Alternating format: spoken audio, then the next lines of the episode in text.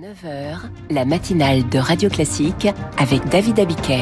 Et le journal de 7h30 est présenté par Charles Bonner. Avec à la une ce matin, au-delà de cette limite, vous n'avez plus besoin de tickets à Montpellier. Les transports deviennent gratuits. En même temps assumé par Emmanuel Macron sur la loi immigration, votée à l'Assemblée, même si toutes les dispositions ne sont pas parfaites. Et puis, à Noël aussi, on peut avoir envie d'aller à la plage.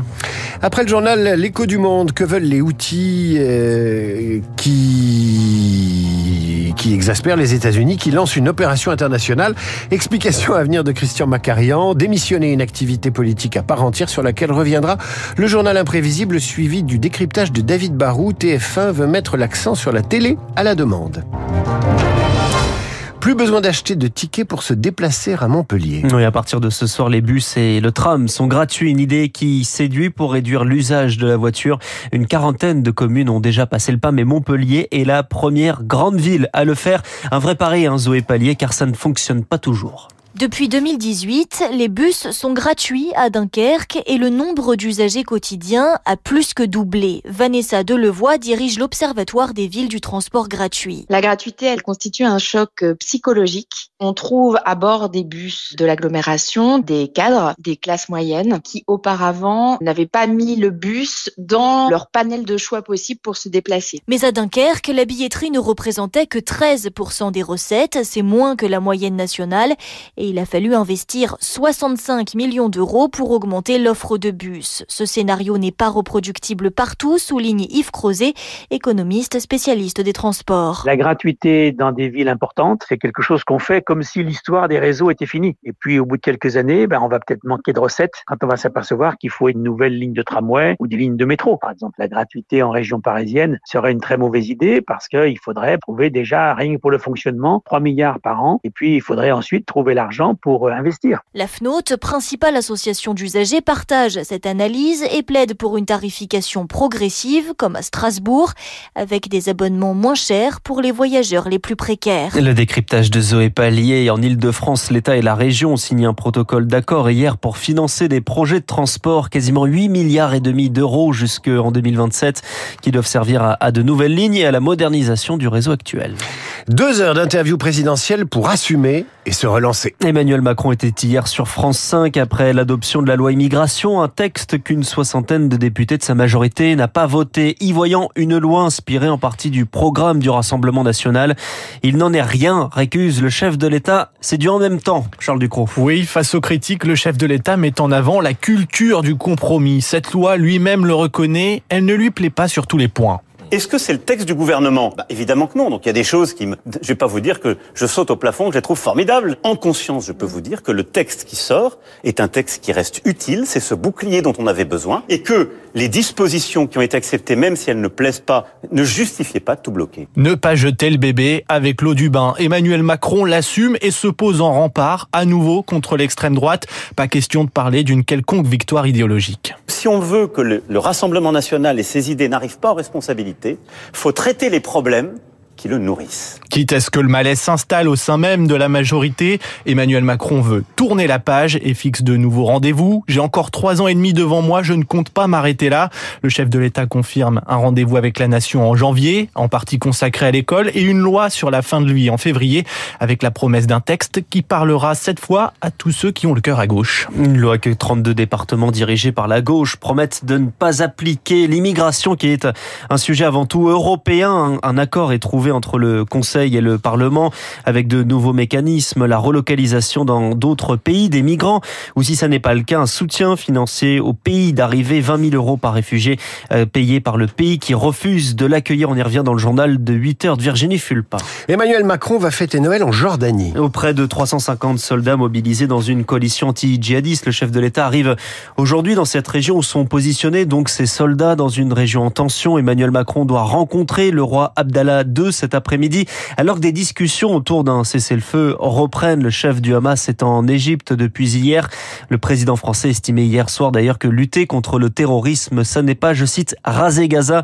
L'armée israélienne ordonne de son côté l'évacuation d'une partie de la ville de Ran Younes dans le sud de la bande de Gaza, où sont réfugiés près de 150 000 personnes. Benjamin Netanyahu qui dit de son côté exclure tout cessez-le-feu tant que le Hamas n'est pas éliminé. Vous écoutez Radio Classique, il est 7h35. Le laboratoire Servier condamné à rembourser la sécurité sociale. 415 millions d'euros dans le procès en appel du Mediator, cet antidiabétique responsable de centaines de décès. La Cour d'appel de Paris confirme les condamnations pour homicide et blessures involontaires, pour tromperie aggravée et désormais pour escroquerie écartée en première instance. Servier devra aussi payer une amende de plus de 9 millions d'euros. La décision sur le placement en liquidation judiciaire de l'enseigne Habitat sera rendue la semaine prochaine par le tribunal de commerce de Bobigny. C'est ce que demandent les administrateurs du groupe. Habitat, c'est 45 boutiques, 450 employés et des difficultés majeures pour un groupe qui a pourtant révolutionné le secteur à Naïo. Dans les années 60-70, quand Terence Conran lance Habitat, il est vu comme un précurseur. L'enseigne est novatrice et bouscule le marché de l'ameublement, d'après Christophe Gazelle, directeur général de l'Institut de la Maison. Cet homme a compris qu'il fallait du design à prix accessible. Donc il a mis en place un concept qui proposait des produits simples, originaux et dans un magasin où on pouvait être en libre service et acheter. Succès assuré jusqu'en 1992 lorsque Terence Conran vend l'enseigne. Habitat va alors voir cinq propriétaires différents défiler sans jamais retrouver son éclat. On est passé d'un visionnaire à des gestionnaires qui n'arrivaient pas à trouver la manière de mettre Habitat au goût du jour. Donc l'enseigne s'est épuisée. En parallèle, la concurrence s'installe. Ikea, Maison du Monde ou encore Made.com qui propose des modèles plus en adéquation avec l'époque et surtout moins chers. Mais le coup de grâce pour Habitat, c'est le Covid-19 qui bouscule les habitudes de consommation. Dans les années 70-80, les Français achetaient du meuble à 80% pour le style et à 20% pour la fonction et depuis le Covid, c'est l'inverse. Il faut des meubles malins, il faut des meubles multi-usages. Et beaucoup d'enseignes sont restées sur le style. Ultime explication à cette chute d'habitat pour Christophe Gazelle, un développement en ligne beaucoup trop tardif. Le retour sur la saga Habitat avec euh, Anna Huot. Les vacances scolaires commencent samedi et c'est peut-être euh, l'occasion de partir, David, se reposer ailleurs, au ski. Mais cette année, euh, eh bien, ça n'est pas seulement le cas, Céline Cajolis. Pour ces congés de fin d'année, il y a deux tendances. Ceux qui partent en France, c'est plus près et moins cher. Et là, c'est toute la côte atlantique, de la Bretagne au Pays Basque, qui a la côte, comme nous l'explique Pascal Récobert, directeur général de Nemea, qui gère une centaine de résidences les gens recherchent déjà un endroit où ils vont découvrir quelque chose, une région avec sa gastronomie, ses animations. Ils recherchent une expérience pas trop loin de chez eux, avec euh, une maîtrise des coûts importante.